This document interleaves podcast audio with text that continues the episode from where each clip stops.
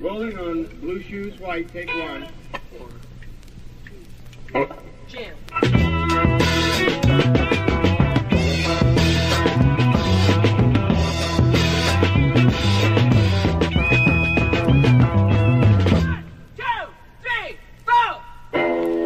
A finales de los años 60 se produce un movimiento espiritual sin precedentes en California. Comenzando en San Francisco, eh, baja a la zona de Los Ángeles, donde vimos que llega a establecerse una misión después del verano del amor en Hyde Asbury, también en pleno Sunset Strip eh, de eh, Los Ángeles. Y Precisamente en este momento comienza a haber movimiento también en las playas del sur de California. Y hoy vamos a hablar de lo que ocurrió en una de ellas, la playa de Huntington, en 1968. La historia que tenemos es bastante deprimente, pero su comienzo no fue así. Eso es importante darse cuenta. Vamos a hablar de una de las más terribles sectas que surgen precisamente en esa época. Estamos eh, refiriéndonos a los niños de Dios, la familia del amor, pero que tenía otro nombre en su origen. Vamos a hablar de la historia de David Berg y cómo llega él a la playa de Huntington y su movimiento se mezcla con la revolución por Jesús.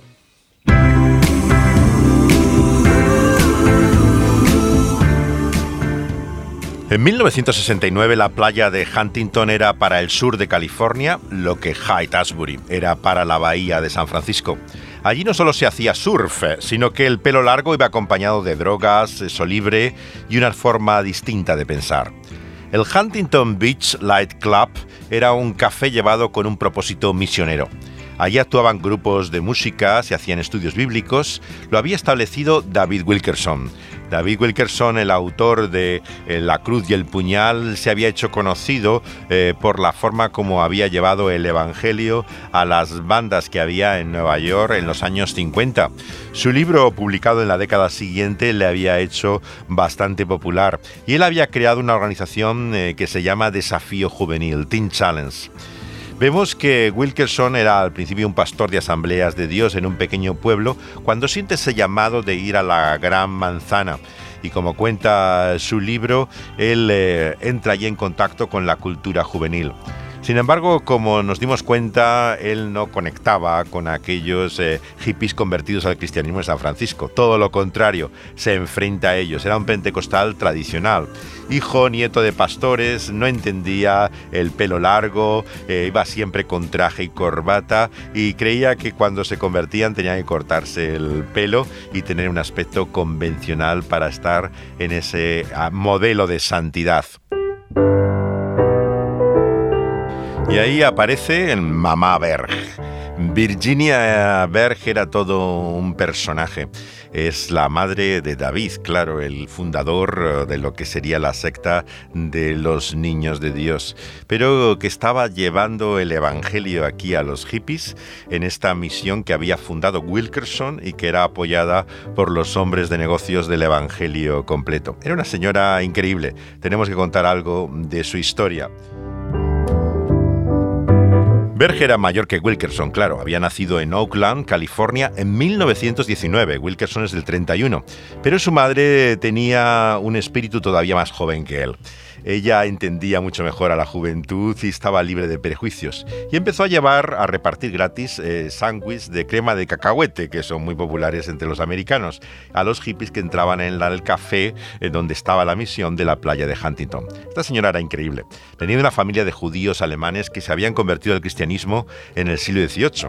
Habían viajado a América 30 años antes de la independencia y los Brandt eran menonitas originalmente de Stuttgart, en Alemania. Vivían como granjeros luego en Pensilvania, en Ohio. Y el abuelo de David Berg, eh, o sea, el padre de Virginia, era metodista. Había nacido en Ohio, en Somerset, en 1868. Comenzó a predicar a los 17 años, se hizo pastor, profesor, desde los 24 años, muy joven, llegó a presidir incluso la Universidad de Virginia. Él se une a un movimiento de restauración evangélico que había originado Campbell que da lugar a la Iglesia de Cristo y que llevan a veces los nombres de discípulos de Cristo y tenían eh, muchas iglesias por todo el país.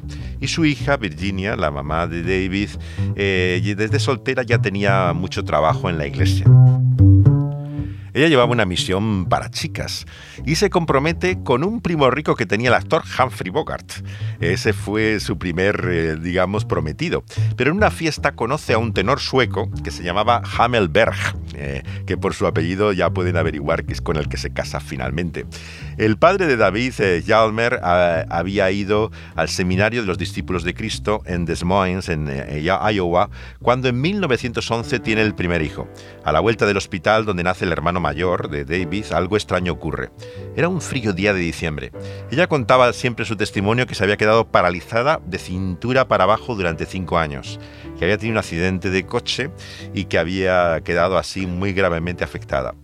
Su hija, sin embargo, Deborah Davis, eh, eh, cuenta en el libro sobre su padre, la, nieta de, de, Virginia, en el año 82, que la historia no era tal y como su abuela la contaba, que era parte de las muchas distorsiones que a veces se cuentan en los testimonios y que del 11 al 17 no solamente estaba activa en la iglesia, sino que estaba estudiando en la Universidad Cristiana de Texas y había tenido incluso otra hija estando en California. Pero bueno, la historia de esta curación milagrosa era el principal testimonio que ella contaba siempre. Eh, fue la razón no solamente de su salida de los discípulos de Cristo, porque había descubierto el don de sanidades, algo que no aprobaban los discípulos de Cristo, sino que comienza un ministerio itinerante también como predicadora, algo que tampoco aprobaban las iglesias de Cristo, y que le lleva a fundar en Miami el Tabernáculo de la Alianza en 1925 estamos. El marido se convierte en el pastor asociado, era un personaje a la sombra de ella que lleva el estudio bíblico mientras el hijo mayor empieza a estudiar en el Colegio Bíblico de Alianza. Ese era el pequeño David que empieza a predicar en el tabernáculo.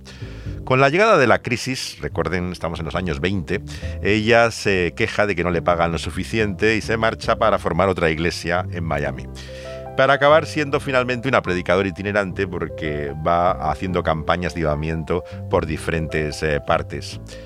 Este es el medio en que se cría David, eh, con su hermano mayor, eh, Hjalmer, que se llamaba igual que el, padre, y su hermana Virginia, eh, le llaman a filas en la Segunda Guerra Mundial.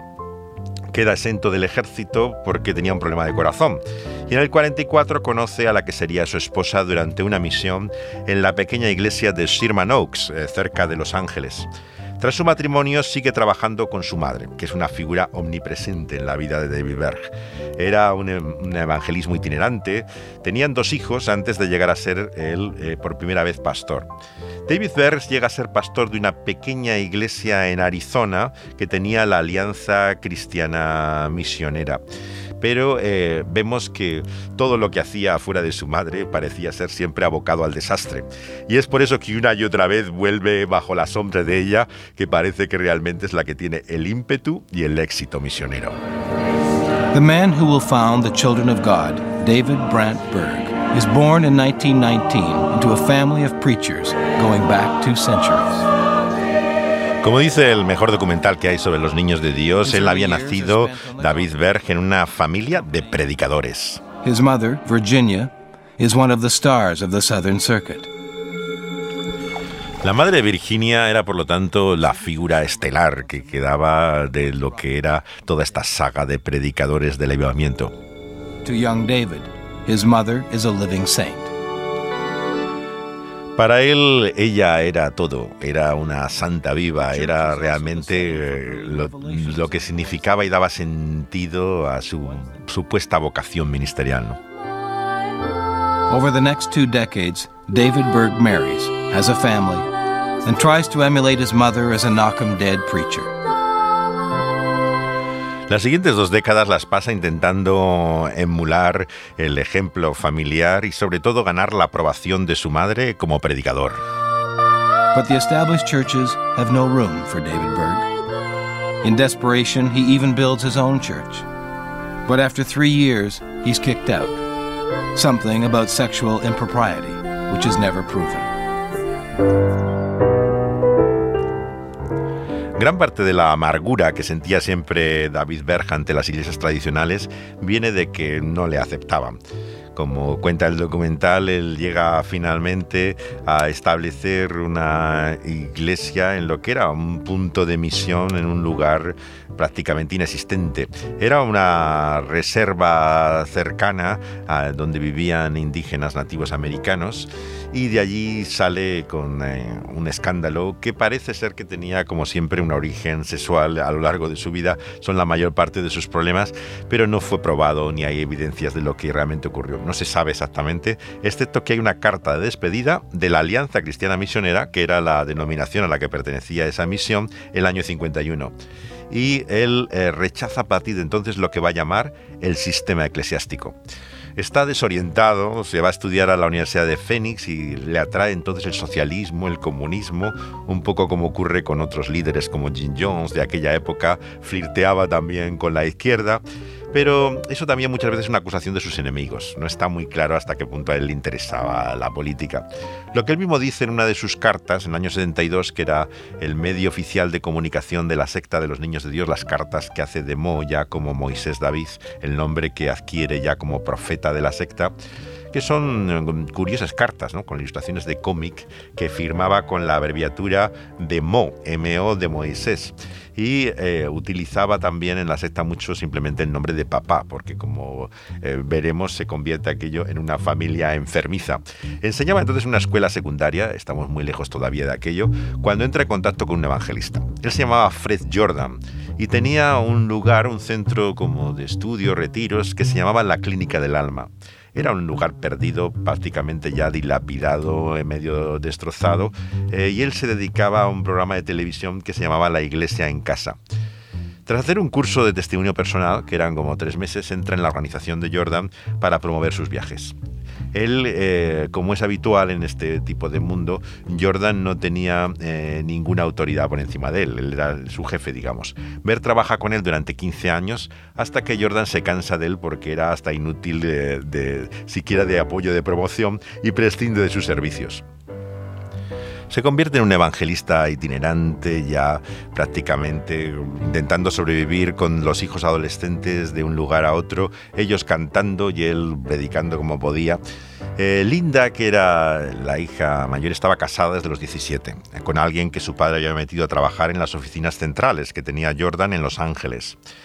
Luego se convierte porque todos en la familia del amor van a cambiarse el nombre y su hija se convierte de Linda a Débora. Y el apellido que, adquiere eh, después de Berg, que era el apellido de su padre, es Davis eh, por su marido. Ella es muy importante porque es nuestra fuente principal para entender lo que pasó aquellos años, porque finalmente llegó a ser cristiana evangélica en el sentido ortodoxo del término y repudió a su padre y le denunció todos sus abusos y todas las perversiones que él tenía pero eh, vemos que ella vive aquellos primeros años como la, hermana mayor y describe ese periodo de frustración y amargura de David Berg.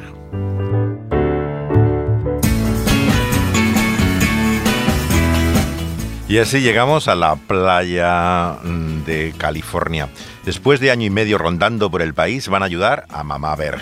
Está en la misión que había fundado Wilkerson en la playa de Huntington y conectaba con tantos jóvenes que iban allí y pasaban todo el día. Eh, vemos que había tres en particular, adolescentes, que acaban incluso viviendo con ellos. Los tres llegaron a ser, claro, niños de Dios. Uno de ellos se casó incluso con, eh, con su hija, Arnold Dietrich se llama, y al principio no se llamaban niños de Dios. Se llamaba, el nombre tenían era Teens for Christ, adolescentes para Cristo, que si se observan es muy parecido a Teen Challenge, el nombre de, Wilkerson eh, que había fundado la misión, el de adolescentes para Cristo. Vemos que eh, tenía ese apoyo económico para alquilar lo que era el lugar de la misión de la fraternidad de hombres de negocios del Evangelio eh, completo que había fundado este millonario armenio, ¿no? Dimos Sakarian, que había llegado a la fe y era un conocido líder pentecostal. La gente de Jesús, este movimiento evangélico que se había producido cuando tantos hippies se convierten en el cristianismo a finales de los años 60, y se les llamaba popularmente locos eh, por Jesús, tenía siempre una cierta influencia carismática. Entonces su aspecto y formas tenían más que ver con el mundo pentecostal que con otras iglesias evangélicas. Esto en principio conectaría con Wilkerson, pero como vimos a Wilkerson no le gustaban nada los modos de ellos y los rechaza y tienen claramente un, conflicto muy, muy claro eh, con ellos. ¿no? En ese sentido vemos que eh, Berg eh, no era un predicador al estilo clásico como le conocemos ahora, pero en aquella época tenía un aspecto mm, muy distinto. Los primeros líderes que van a verle de San Francisco le describen literalmente a él y a sus hijos vestidos con un traje y corbata negro en esta misión rodeado de hippies. Un aspecto como mínimo realmente pintoresco, ¿no? Y así le describe uno de los primeros niños de Dios que salió también de la secta, eh, que es de origen eh, polaco. Hub Gila recuerda su primer encuentro en la playa de Huntington eh, con David Berg. I can still remember David Berg walking into that light club, and he's got on some kind of a uh, kimono from the east, but that was his version of a hippie madras, you know, uh, psychedelic shirt. Recuerda Gila cómo eh, cuando entró en la misión del Club de la Luz eh, veía a David Berg que había dejado su traje oscuro y llevaba una especie de kimono, creyendo que eso era parecido a las túnicas eh, orientales que llevaban los hippies. Es así como empieza a dejarse crecer el pelo, la barba, se ponen vaqueros, ¿no? Y las mujeres empiezan a adquirir, las hijas también, estos vestidos largos más parecidos al estilo hippie. Here was his congregation. These were the people that all those sermons had been priming him for. this was the crowd. This was the crowd for this message, and they just ate it up and they just exploded with it. It was just so wonderful. Y esta es la voz tanto de ella hablando como cantando. Faith, eh, la hija de Berg, la hija menor, eh, tenía una relación bastante insana con su padre y que se convierte en una figura esencial en lo que va a ser los inicios de la secta. Como ella dice, había encontrado realmente su medio, aunque era totalmente ajeno a él. El mensaje de Berg era una combinación, por un lado, de antinomianismo, o sea, de la única ley es el amor, decía una y otra vez, como de un llamado a la revolución por Jesús que tomaba de esta generación. Combinaba una crítica a la sociedad americana con una especie de mensaje escatológico que anunciaba el triunfo del comunismo, la destrucción de Estados Unidos y la esperanza era nuevamente el arrebatamiento, eh, clásico típico evangélico previo a la tribulación, que anunciaba el juicio de Dios a un sistema que incluía para él las iglesias organizadas. Todas ellas iban a ser condenadas en ese juicio divino por Jesús cuando él regresaba. Como la gente de Jesús Berg combinaba el rechazo a los valores de lo que sería la clase media americana con la especulación profética, que llegaba a esa condena a la religión. La diferencia es que para él esta condena incluía iglesias que eran evangélicas, conservadoras, estaban también bajo esa condena eh, de su mensaje como parte de un sistema a desechar. A principios del año 69, el grupo tendría medio centenar de miembros. Se calcula que cuando dejaron la misión de Huntington eran 90 personas, más o menos.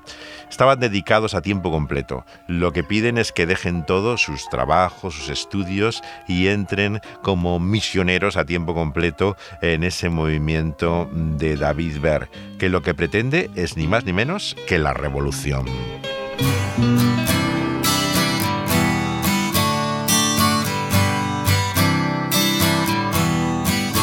Es el tiempo de la revolución, como canta Tracy Chapman. Don't you know, they're talking about a revolution. sounds like a whisper. Don't you know, they're talking about a revolution. It sounds like a whisper. While they're standing in the welfare lines,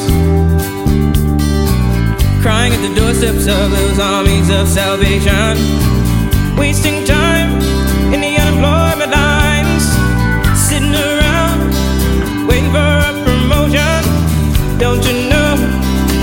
Talking about a revolution. It sounds Poor people gonna rise up, get their share. Poor people gonna rise up. Así vemos que hacían sus protestas eh, anunciando esta revolución por Jesús. Ellos buscaban la confrontación, era su medio de publicidad. En enero apareció en la prensa que hacían visitas sin anunciar a las iglesias. Aparecían en medio del culto, recorrían el pasillo principal, pero descalzos, con una apariencia hippie, se ponían delante del templo y gritaban una y otra vez, Amén, alabado sea el Señor durante el sermón, interrumpiendo al predicador. Y luego querían hablar con los asistentes de la necesidad de un discipulado radical. Las visitas no solo incluían iglesias como la episcopal, por ejemplo, de la playa de Newport, sino también la primera Asamblea de Dios, una iglesia pentecostal de Santa Ana, o la Catedral de Cristal de Anaheim también, cuando todavía era la iglesia comunitaria de Garden Grove eh, de Schuller, que les hizo marcharse también de la interrupción de uno de sus cultos. En el centro cristiano de Maryland estaba un pastor eh, también de Anaheim llamado Ralph Wilkerson, que no tiene familia ni parentesco con David. Él se enfrenta físicamente con Berg y tienen incluso un incidente violento la segunda vez que viene ya a interrumpirle el culto. Durante la semana visitaban la universidad, distribuían folletos y unas de las veces que las arrestaron a ellos, eh, a seis de ellos, incluía el propio hijo de Berg, Jonathan, entre los detenidos. Todo esto hizo que la fraternidad de hombres de negocios del Evangelio completo les echara del local. Eran demasiado conflictivos y era imposible ya de mantenerlos allí. Su hija Deborah Davis atribuye el carácter conflictivo del padre a la manera en que su madre le había idolatrado. No era casualidad que cuando mamá Berg muere a principios del 68 es que comienza propiamente la secta de los niños de Dios. Hasta entonces parece un grupo evangélico, no hay nada eh, peculiar en ello. Aunque los visitantes de San Francisco lo recuerdan todavía casi con una aura diabólica y oscura cada cuando conversaron con él y desde luego no fue nada eh, agradable y ni eh, propenso a tener relación con nadie. Era ya en germen, un individuo sectario. Él no aceptaba la autoridad de nadie, justificaba todo lo que hacía, nunca reconocía haber hecho nada mal, no aceptaba la culpa ni pedía perdón por nada. Su individualismo le va aislando, por lo tanto, de todas las comunidades cristianas por las que pasa y empieza a alimentar lo que sería un complejo persecutorio. Él ve como que todos están en contra de él, sospecha, tiene una desconfianza que guía todos sus movimientos cada vez que eh, él tiene contacto con otros líderes cristianos. La madre no era muy diferente, claro, la verdad. Estaba acostumbrada a ser el centro de atención de todos desde los días de gloria del tabernáculo de Miami y tenía una personalidad dominante. Había creado en la familia un modelo matriarcal eh, que había producido muchos problemas. El hermano mayor de David se hizo agnóstico, su hermana se marchó de casa a los 16 años, se casaron y divorciaron, pero rechazaron todos la educación que habían recibido. El centro de todos los sueños era, por supuesto, Davis. Sobre él profetizó eh, su madre que estaría lleno del Espíritu Santo desde su vientre. Eh, sería un predicador, un maestro famoso como su abuelo. Y la verdad es que en el 68 Berg tenía 50 años, carecía de trabajo, no había acabado su educación siquiera, le habían expulsado del único pastorado que había tenido y estaba muy lejos de ser la gran figura con la que su madre soñaba. Lo que es indudable es que en la época de Mamá Ver se predicaba el Evangelio y la gente conocía verdaderamente al Señor. Este fue el caso de Fred Caban, el líder de una de las primeras bandas de rock de Jesús que casi ya rozaba el rock duro en su psicodelia con un mensaje cristiano sin concesiones. Este es su primer disco prácticamente inencontrable en el día de hoy.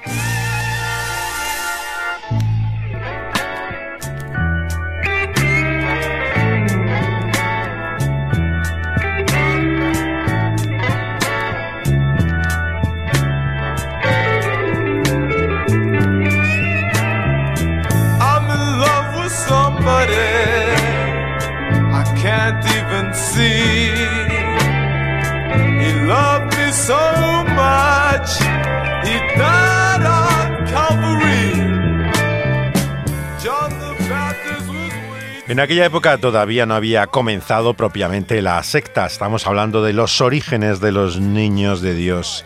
¿En qué se notaba y a qué apuntaba lo que iba a ocurrir cuando moriría Mama Berg? Bueno, en la insistencia de él en que no había más ley que el amor lo que se ha dado en llamar el antinomianismo, estar en contra de una ley en el cristianismo. Su teología, si podíamos llamarlo de alguna forma, venía de una moralidad llena de excepciones, que se encontraba siempre en la Biblia, claro. ¿Cómo crees que Adán y Eva extendieron la raza humana? ¿De dónde piensas que sacó Caín a su mujer? Era una de sus hermanas, claro, decía él.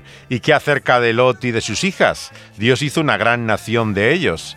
Es así como justificaba el incesto que su propia hija ha contado que él también eh, practicaba en su familia y la sexualidad en general fuera del matrimonio. Salomón, David y Abraham, eh, como tuvieron varias mujeres, él consideraba que él también tenía derecho a ello. Y como fueron siervos ungidos de Dios para una tarea especial, pues él también. Un texto que le solía gustar citar a David Berg era el que dice que para los puros todas las cosas son puras, dice Tito, capítulo 1, versículo 15. Pero era su forma de distorsionar la escritura. O sea, para él ser espiritual era compartir tu cuerpo con otros. O sea, una completa perversión del sentido bíblico. Hablaba de la libertad que nos ha dado Dios en Cristo y del amor que todo la abarca. Pero era la libertad como excusa realmente eh, para el pecado. Esa era su única ley, el amor, pero que desprovisto de contenido. Pero no es así la ley de Jesús. Él dice que no ha venido a abrogar la ley, sino a cumplirla, dice Mateo. Y si le amamos, guardaremos sus mandamientos, porque su amor no es sin ley.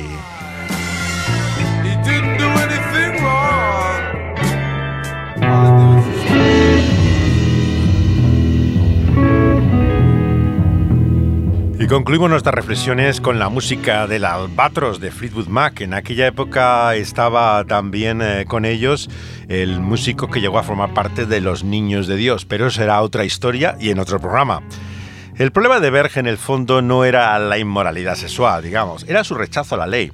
El apóstol Pablo dice que por medio de la ley viene el conocimiento del pecado. Si tú no aceptas ninguna ley, no reconoces ningún mal. Y si dejamos de llamar al pecado pecado, pues ya no sabemos qué pensar sobre nada. Ese fue el gran error de Berg y el de muchos que siguen rechazando la ley de Dios y lo que hacen es justificarse a ellos mismos. Esa es la conclusión. Por lo tanto, tenemos que aceptar, amigos, el diagnóstico de Dios para poder aceptar su remedio. Si en Cristo está la salvación es porque hay un problema, hay un mal que la Biblia llama el pecado. Y de él, queridos amigos, ninguno estamos libres.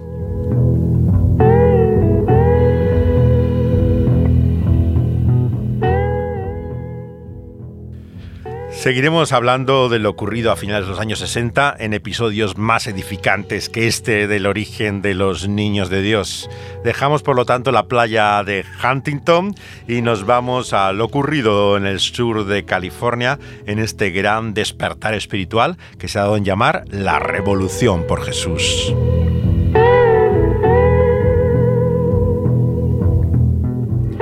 Dani Panduro ha estado al control del sonido, uniendo grabaciones eh, de entrevistas, canciones, música y mis comentarios. Yo soy José de Segovia.